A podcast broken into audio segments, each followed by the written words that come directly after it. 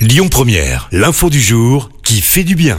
Et ce matin, Christophe, on prend la direction de l'Espagne avec une bonne nouvelle, puisque le salaire minimum a bondi de 47% en 5 ans, annonce faite la semaine dernière par le gouvernement, alors qu'il vient de voter une nouvelle augmentation du salaire minimum interprofessionnel de l'ordre de 8%. Pour se faire une idée, il passe donc de 1000 à 1080 euros. La mesure est rétroactive hein, depuis le 1er janvier. Une hausse pour faire face à l'inflation, indique l'exécutif. Derrière cette mesure, il affirme vouloir lutter contre l'appauvrissement des travailleurs, mais aussi en faveur de l'égalité des sexes.